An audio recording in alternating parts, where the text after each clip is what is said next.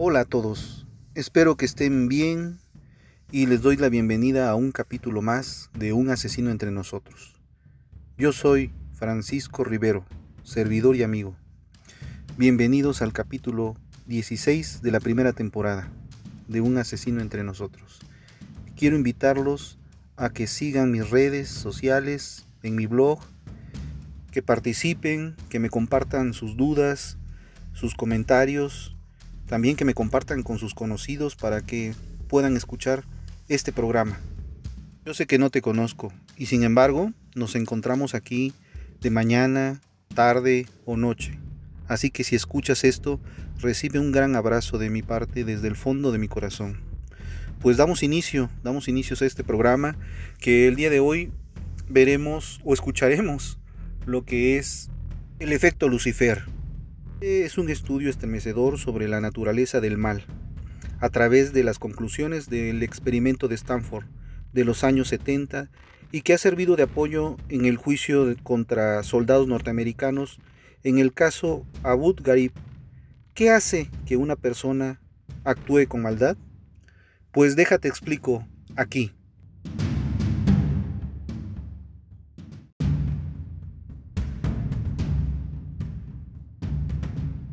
El efecto Lucifer. ¿Por qué personas buenas se convierten en malas? ¿Qué es la maldad? ¿Se nace o se hace? ¿Es inherente la personalidad? ¿Qué hace que una persona actúe con maldad? ¿Sería yo capaz de actuar con maldad?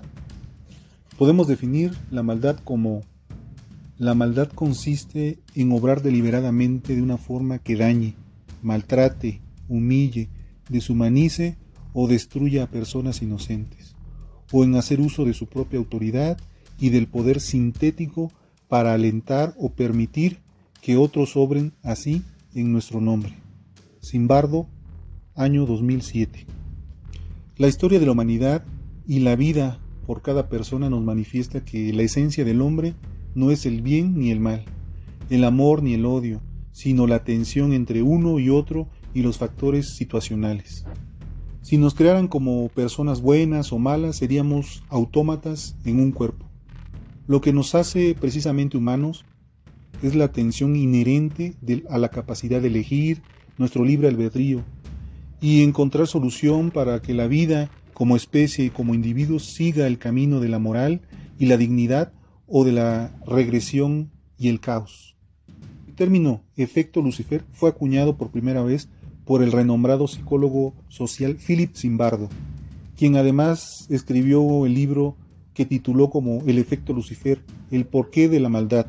Su objetivo fue estudiar la vulnerabilidad humana hacia el lado oscuro. Apoyándose en ejemplos históricos y en sus propias investigaciones, hace un estudio pormenorizado de cómo las situaciones y las dinámicas de grupo interactúan para que el hombre y las mujeres cometan actos malvados convirtiéndose en verdaderos monstruos. Ello repasa las malas prácticas corporativas y el genocidio organizado, hasta la historia de los hornos de soldados estadounidenses que terminaron torturando a prisioneros iraquíes en Abu Ghraib. El término Lucifer fue utilizado en alusión al personaje bíblico Lucifer, el ángel favorito de Dios, que termina transformándose en Satanás en uno de los episodios bíblicos nos habla del experimento de la cárcel de Stanford. Simbardo, diseñó este experimento como objetivo para observar el comportamiento humano de personas que no habían tenido relación con el entorno carcelario, cómo se, cómo se adaptaban a este en una situación extrema de vulnerabilidad.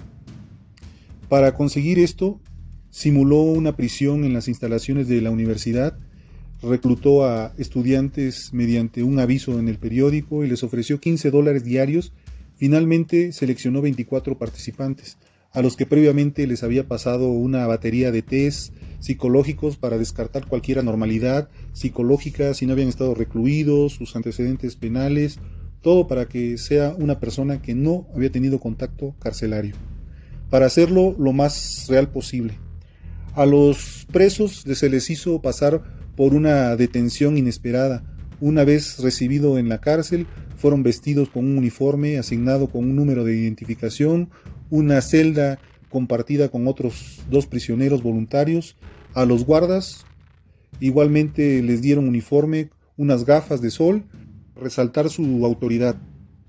El experimento duraría 15 días, en los que no habría ningún contacto con el exterior. Durante las primeras horas las órdenes fueron inofensivas, pero a partir del segundo día los guardias comenzaron con actos humillantes, incluso violentos, hacia los presos, a pesar de que se les había indicado que la violencia estaba prohibida.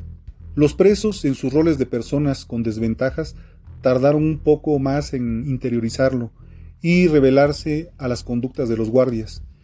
Con actos de defensas colocaron sus camas contra las puertas para evitar que los guardias les quitaran sus colchones. Esto actuó como una fuerza de represión y los guardias utilizaron el gas de los extintores para finalizar con esta revolución. El derecho a ir al servicio pasó a ser un privilegio que en ocasiones era denegado. Forzaron a los prisioneros a dormir desnudos en el suelo de hormigón y como castigo la comida era negada. A medida que el experimento iba evolucionando, muchos de los guardias aumentaron su sadismo, en particular en la noche, cuando creían que las cámaras estaban apagadas.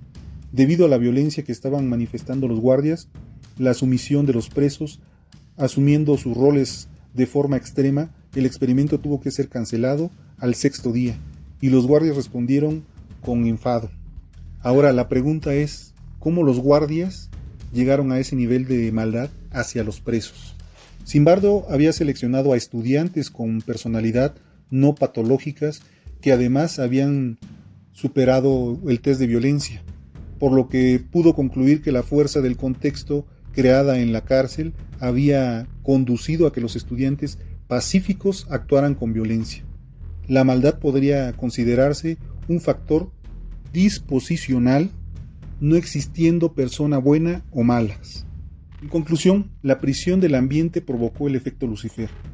Tras este experimento, acuñó así el llamado efecto Lucifer, un fenómeno social, un proceso de transformación por el cual una persona sin patología, integrada, se convierte en un individuo violento, no debido a los factores psicológicos o a los traumas personales, sino a la presión del ambiente los escenarios estresantes, las reglas externas y el deseo de salir vencedor hace que los individuos se deshumanicen y actúen de una forma no esperada, justificando lo injustificable. En conclusión, el contexto sumado a la conciencia que tiene la persona de éste es lo que nos induce al comportamiento de una manera u otra. Así, si la situación nos lleva a realizar un acto violento, sin ser totalmente conscientes de esto, no conseguiremos hacer nada para evitarlo. El progreso moral del hombre en particular y de la humanidad en general no está en modo alguno asegurado. Ambos viven en la dialéctica de la elección.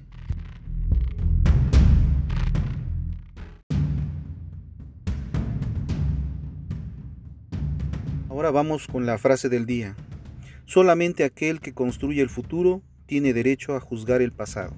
Friedrich Nietzsche.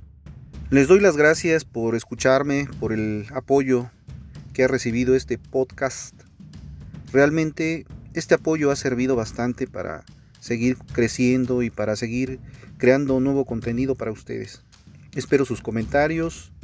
No me despido, solo les digo hasta el próximo episodio. Infinitas gracias y gracias por estar. Mi nombre es Francisco Rivero.